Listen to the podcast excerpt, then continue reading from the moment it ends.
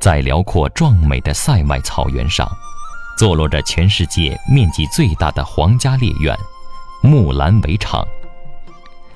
围场方圆数千里，山峦起伏，水草丰美，野兽成群。数百年前，擅长弓箭的清朝皇帝在这里率领八旗子弟纵马骑猎。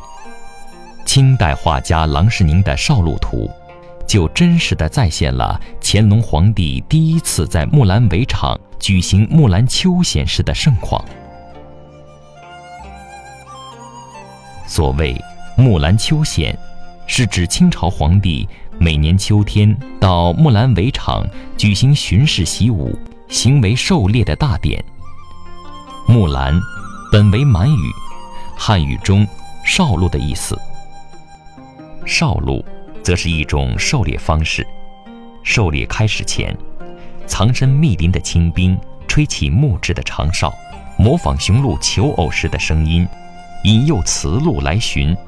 鹿群开始出没，大臣就奏请皇上首先张弓射箭，秋显大典正式开始。木兰秋显始于康熙二十年。这一年，康熙皇帝平定了三藩之乱。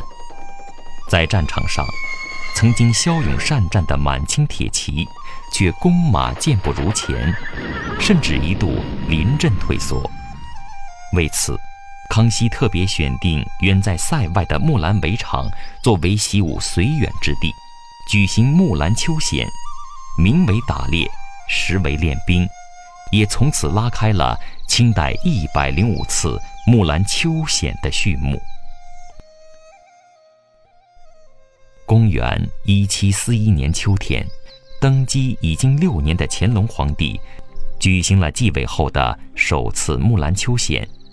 随行的宫廷洋画师郎世宁奉旨绘制了这幅《少鹿图》，记录了这件盛事。画面上。一支刚刚进入木兰围场打猎的队伍，浩浩荡荡地在群山中蜿蜒穿行。行进在队伍最前面的有十余骑人马，打头的是两位御前侍卫，而第三位就是乾隆皇帝。只见他神情凝重，身穿戎装，跨骑白马，腰佩红锦撒带，带装弯弓。凋零插于背后，俨然一位英武的马上帝王。此时，乾隆皇帝刚三十岁，正是年富力强、雄心勃勃之时。盘山路的转角处，几匹战马紧随而来，马上的侍卫，有的驾着猎鹰，有的扛着鹿哨。有的牵着猎犬，还有一人手牵双峰驼，驼峰背上正是一只刚刚猎到的麋鹿。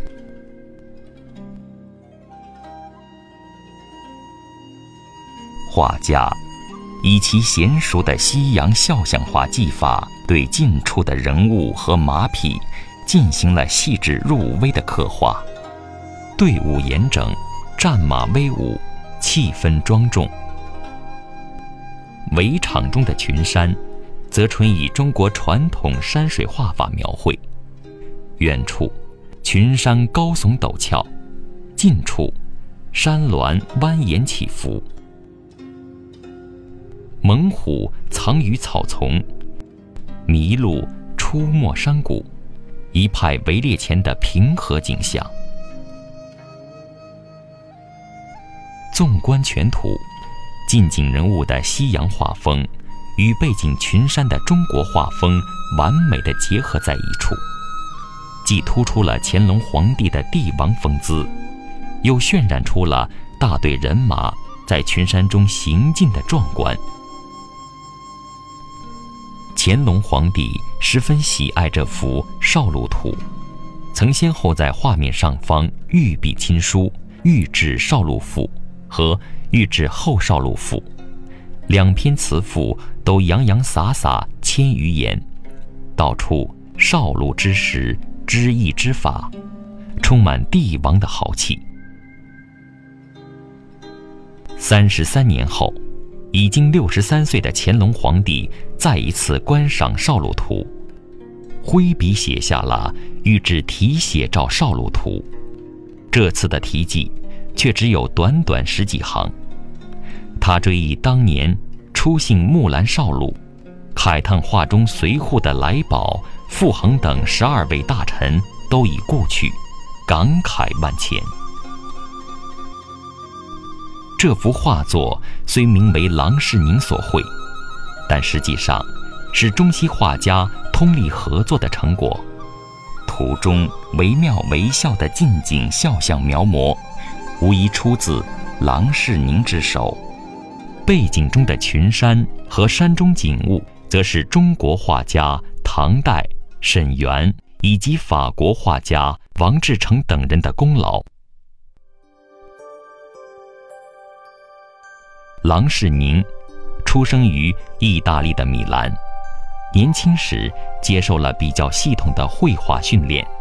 他二十七岁来中国传教，机缘巧合下，成为清朝的宫廷画师，从此客居中国五十多年。郎世宁曾经随侍康熙、雍正、乾隆三位皇帝。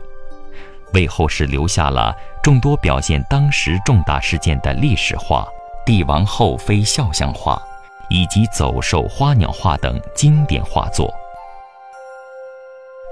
这幅《少鲁图》，就是郎世宁在乾隆初年主持创作的一幅传世名画。